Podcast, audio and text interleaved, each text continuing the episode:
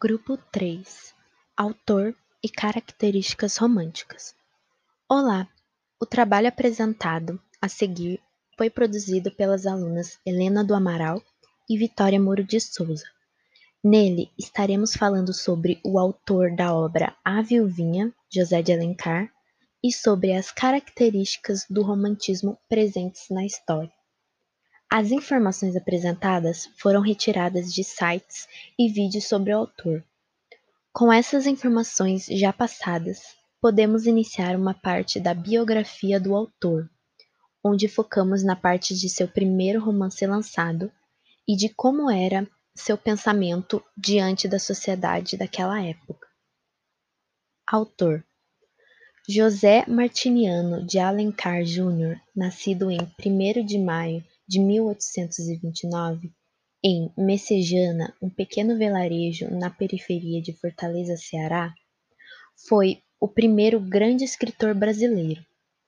Esse que em seus romances revelava características de um Brasil que havia acabado de se tornar independente. Além de escrever romances, José escrevia peças de teatro, ensaios e crônicas, e durante sua vida não atuou apenas como escritor, mas também como político e jurista. Chegou a contribuir com textos sobre filosofia do direito e organização social.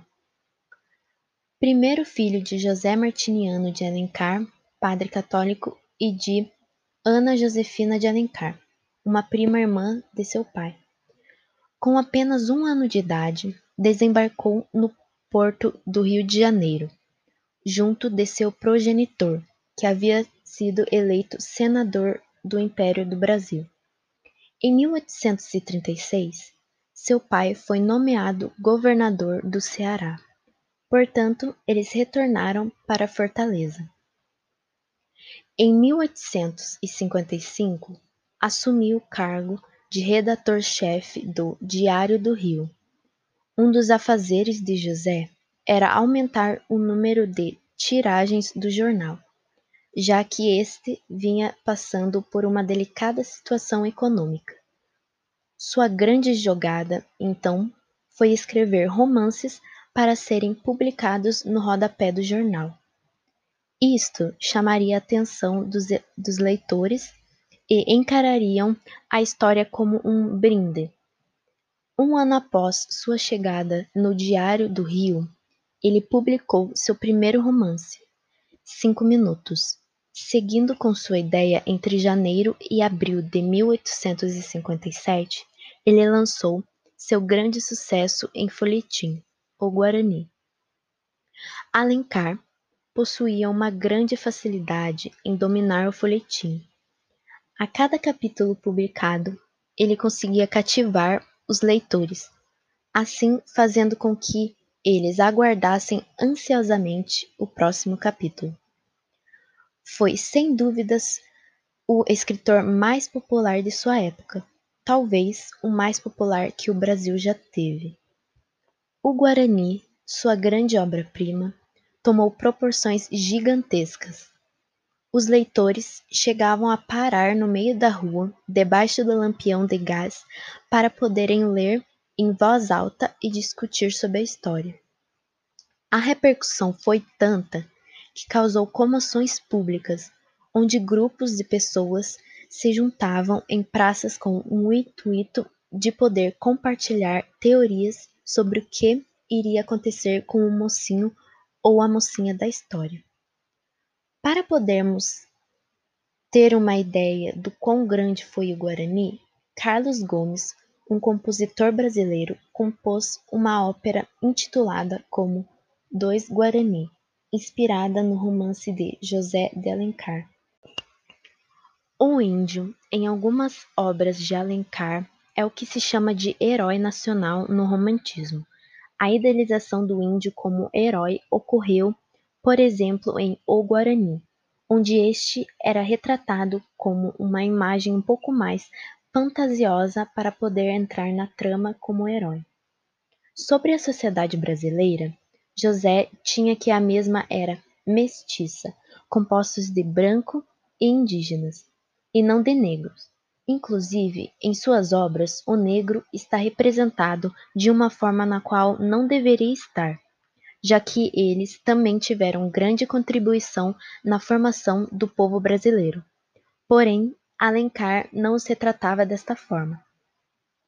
Para ele, a escravidão deveria ser abolida lentamente, pois, segundo o mesmo, como os negros iriam sobreviver se ela fosse abolida de repente? Onde os negros iriam trabalhar? Em sua visão, deveria ser algo gradativo, para assim poder organizar um mercado de trabalho onde eles pudessem atuar. Seu pensamento visava que, se a abolição ocorresse, os negros seriam jogados na miséria, basicamente um racismo econômico, já que Alencar era ligado aos produtores de café, esses que necessitavam da mão de obra escrava, então ele precisava de um discurso para defender a escravidão. Ele chegou a votar contra a lei do ventre livre e dos sexagenários. Sendo assim, ele torna o índio do herói nacional para não acharem que ele defendia os portugueses. José faleceu em 1877, no Rio de Janeiro, após ter voltado da Europa, onde foi em busca de um tratamento para tuberculose. Porém, não obteve sucesso e acabou falecendo por conta da doença. Assim, foi o fim da vida do escritor, que veio a falecer em seus 48 anos de idade. Em seguida, falaremos sobre as características do romantismo vista na obra, esta que foi lida pelas duas participantes do grupo. Características românticas da obra. Sentimentalismo é algo muito presente na história. Um exemplo é Carolina ter se mantido em luto durante cinco anos após a morte de seu marido. Já outro exemplo é George não avançar o relacionamento com Carolina antes de ter certeza de que a mesma ainda pensava nele.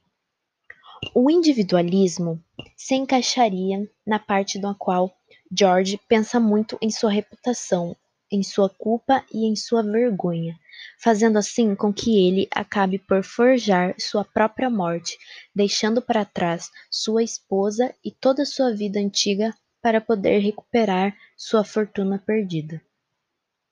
Esse individualismo também ocorre em relação a Carolina, que durante os cinco anos ficou de luto pensando em sua dor, e só nisso, tornando basicamente todo este tempo em um arco na qual ela idealizou a sombra de seu então falecido marido junto a ela, esquecendo completamente da vida ao seu redor. O escapismo, novamente, ocorre em relação aos personagens principais, onde George escapava de sua realidade de trabalhador nos Estados Unidos para pensar em Carolina. Em sua cabeça, isso lhe dava forças para continuar trabalhando. Já Carolina escapava de sua realidade pensando na sombra de George, onde ela constantemente lembrava o passado e lembrava de seu falecido marido que aparecia para si em forma de sombra.